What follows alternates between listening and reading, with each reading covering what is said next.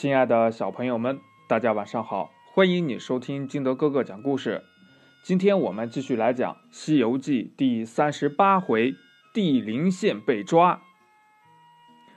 话说呀，转眼又是春末夏初时节，师徒四人又来到了一座城池。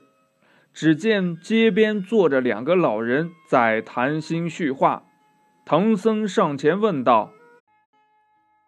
老人家，贫僧是从东土大唐去往西天拜佛求经的僧人，来到贵地，不知这里是什么地名，哪里有向善人家能化一顿斋饭？老人说呀：“啊，师傅，这里是同台府，府后有个地灵县。”有个寇员外家呀，真诚好善，门前有个万僧不祖的牌子，热情接待过往僧人呐。唐僧师徒来到了寇员外家，那员外正在天井中散步，看见他们四人过来，也不害怕悟空三人丑陋，急忙就把他们迎进了屋里。那员外家里设了佛堂、经堂、斋堂，香火不断。唐僧穿了袈裟，净了手，焚香叩拜，一切停当。主客坐下，喝茶闲聊。听说这唐僧是东土大唐来的高僧，员外心中欢喜呀，笑盈盈地说：“师傅，弟子叫寇洪。”今年六十四岁，从四十岁开始，我就许下愿望，要摘一万个僧人。如今已经摘了九千九百九十六位。今天正好四位长老来到，圆了万僧之数呀，请各位在我家里多住些日子。这里到灵山只有八百多里，到时候我备好车马送师傅上山。唐僧听了欢喜不已。听说这家里边来了四位东土大唐来的高僧，那员外的夫人还有他两个儿子也都出来拜见，热情有加。不一会儿呀，斋饭备好了。极为的丰盛，水果点心应有尽有，那米饭食蔬样样可口。八戒一见，心里边乐坏了，有如风卷残云一般，吃了一碗又一碗，吃了一碗又一碗。师徒们饱餐一顿后，谢过了员外，就要启程赶路。那员外阻拦说：“师傅。”等过几天，我做了斋满万僧的圆满道场再走吧。唐僧见他心意诚恳，没奈何，也只好住下了。又过了六七天，员外请了本地的二十四个和尚来做圆满道场，做了整整三天。道场做完后，唐僧一心想去大雷音寺。又提出启程西去，那员外苦苦的挽留。唐僧说：“呀，老员外热情好善，贫僧感激不尽。只是当年我离别大唐皇帝时，误说三年就可回去，如今已经整整十四年了。如果回去，也要十几年。”岂不违背圣旨？还望老员外让我前去取经，等取经回来再多住几天。那员外只好说呀：“哎，师傅莫急，等明天我请几个邻里亲戚送你们启程。”正说着呢，员外的夫人听说他们师徒要走，也出来挽留。老身也存了一些针线钱，愿意斋师傅半个月。那寇氏兄弟也出来说呀：“我们兄弟二人也想供养长老半个月。唐僧执意要走，惹得员外夫人有些不快，气恼地说：“我们好意挽留，他们固执要去，就让他们去吧，何必费这么多口舌？”说完呀，抽身走进屋里去了。八戒见此情形，忍不住说：“呀。”哎，师傅，要我说呀，呃，咱们就再住一个月吧，满足他们母子的心愿。唐僧嗯的一声喝住了八戒，那八戒就自己打了自己两下嘴巴，说道：“哎，叫你多话，叫你多话。”悟空和沙僧在旁边偷笑，唐僧又责怪悟空道：“你笑什么？”马上呀。就要念紧箍咒，慌得悟空忙跪下求饶。那员外见他们师徒渐生烦恼，不敢再苦留，答应第二天就送他们西行。这第二天一早，员外请了邻里乡亲、亲朋好友，安排了饯行的宴席，吹吹打打的送唐僧师徒离去，送到十里长亭。员外仍然不忍相别，含泪对唐僧说：“呀，师傅取经回来，一定要到舍下再住几天呐。”唐僧也是感激不尽，连声答应，和员外挥泪而别。却说这地灵县城内有一伙强盗，整天是吃喝玩乐，靠打家劫舍为生。他们看见寇员外送唐僧师徒出城的排场，料定寇员外家里是家底丰厚，便决定打劫寇家。众贼带了短刀、闷棍、麻绳、火把，打开寇家大门，呐喊着杀了进去，吓得员外夫人躲在了床底，员外藏在门后。寇良、寇栋两兄弟战战兢兢的逃命，那会儿贼人呢翻箱倒柜，把这金银财宝、首饰、衣服、器皿、家伙等值钱的东西洗劫一空。员外是实在割舍不下，冒着生命危险走出门，对强盗们苦苦的哀求。那伙强盗呀是不容分说，一脚。就把这员外踢翻在地，可怜那老员外，顿时就没有了气呀。等到强盗走后，员外家中老小才敢出来，看见老员外死在地上，都放声大哭。那员外的夫人恨唐僧他们不受斋供，又因为大张旗鼓的送他们出城，才惹出了这场灾祸。就想要陷害唐僧师徒，于是对两个儿子说：“呀，那会儿贼徒杀到家里后，我就躲在床底下，看的是真真儿的。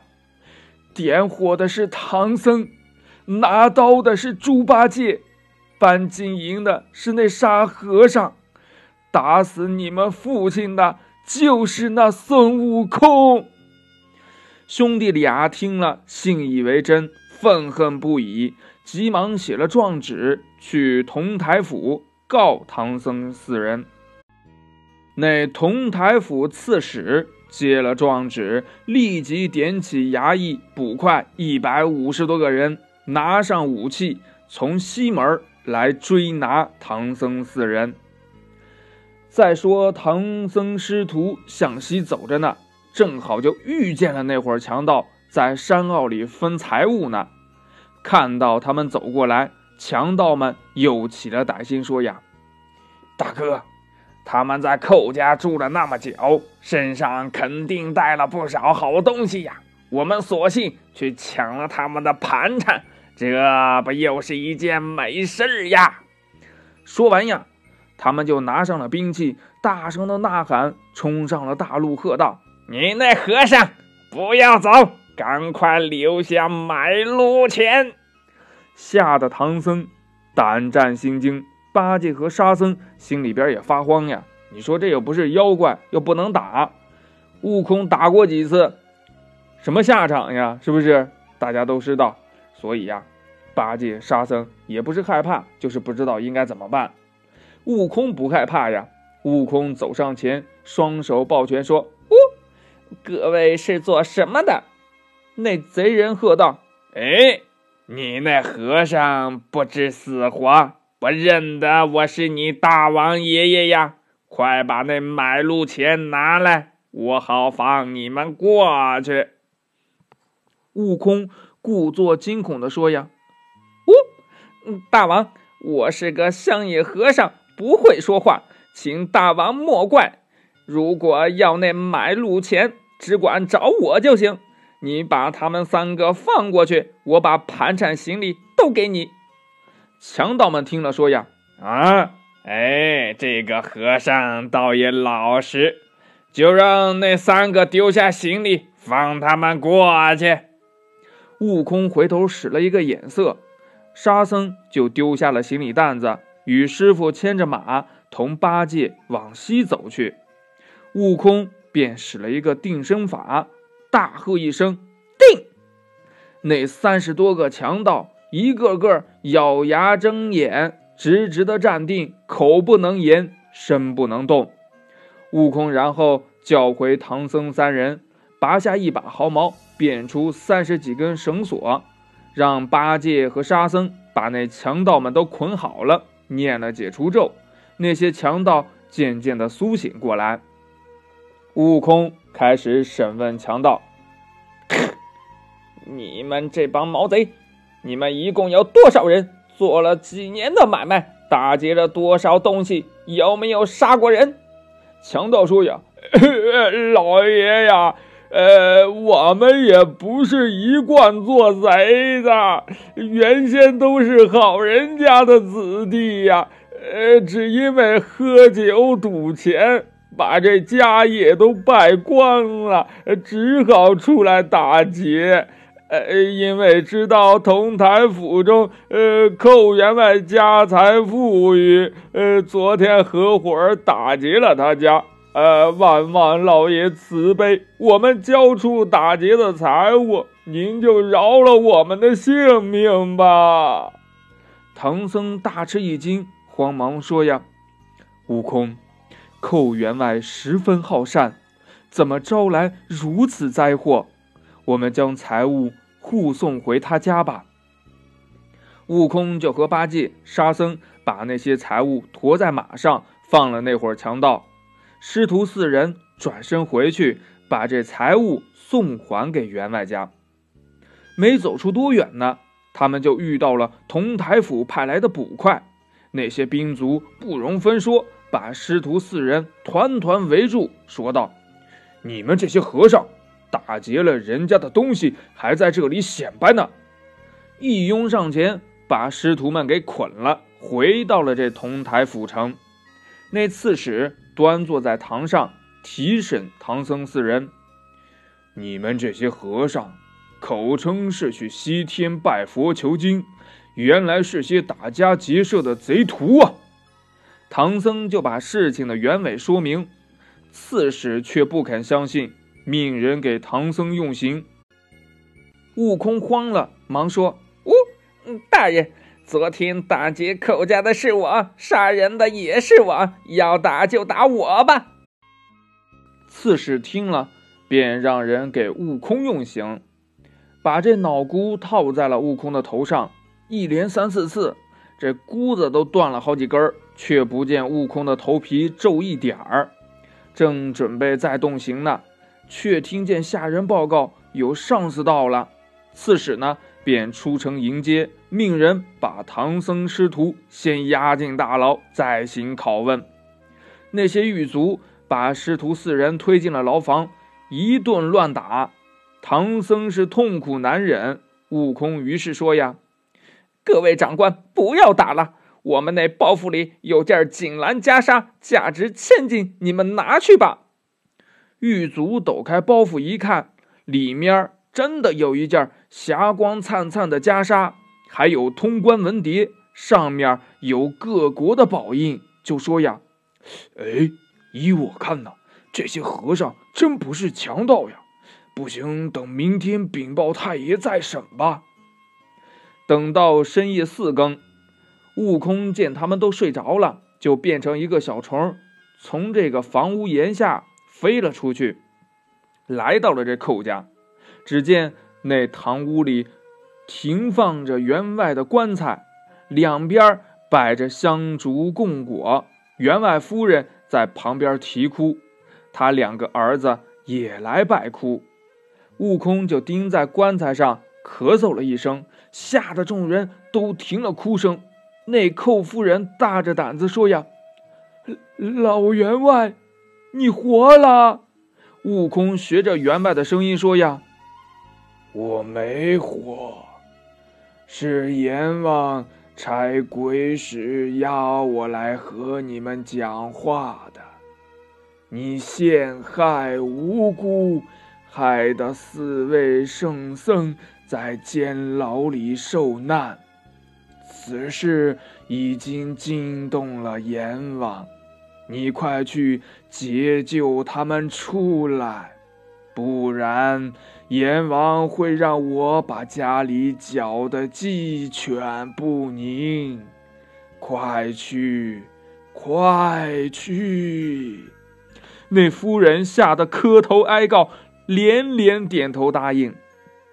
第二天早上，刺史刚刚升堂，正要提审唐僧师徒呢，就听见寇氏兄弟跪在门外叫喊。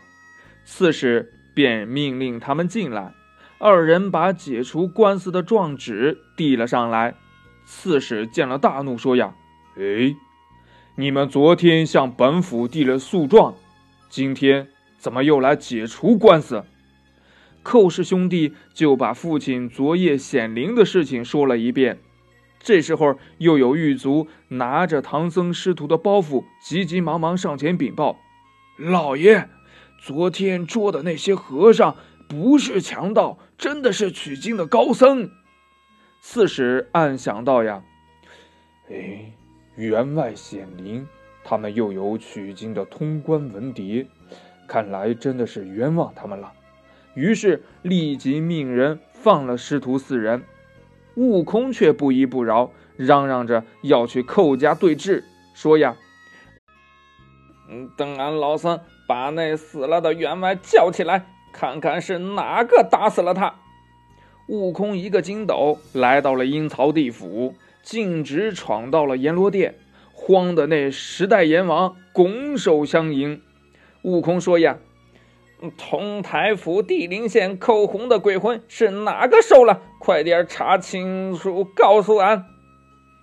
十代阎王说：“呀，哎，寇洪大善人没有鬼使去勾他，他是自己来的，正好遇见地藏王的金衣童子，便把他引给地藏王了。”悟空于是又去找地藏王菩萨，菩萨说：“呀。”寇洪的阳寿已尽，我见他是个行善的好人，就准备收他做个执掌善缘簿子的案长。既然大圣来领他，我再延长他十二年阳寿，让他跟大圣去吧。悟空谢过了菩萨，将寇洪吹化成气，塞在了衣袖里，返回人间。他来到寇家，叫八戒打开棺盖，把寇洪的灵魂推附在他的身体里。没过多久，寇洪就透出气，活了过来，爬出棺材，对唐僧四人磕头道：“师师傅，寇洪是死在强盗手中，多亏小师傅到阴间救我。”大恩大德，如同再造啊！他呢，又叫过妻子来说呀：“你这妇人是谁踢我的？你怎敢诬告好人呢？”吓得那寇夫人连连磕头，向唐僧师徒谢罪。寇员外又热情地挽留唐僧住下。唐僧是坚决不肯了，员外呀也只好又请来亲戚朋友办了旗鼓，送唐僧师徒西去取经。那接下来，他们取到真经了吗？欲知后事如何，且听下回分解。好了，亲爱的小朋友们，今天的故事就到这里。喜欢听金德哥哥讲故事的，欢迎你下载喜马拉雅，关注金德哥哥。同样的，你也可以添加我的个人微信号码幺三三三零五七八五六八来关注我故事的更新。亲爱的小朋友们，祝你晚安，明天见，拜拜。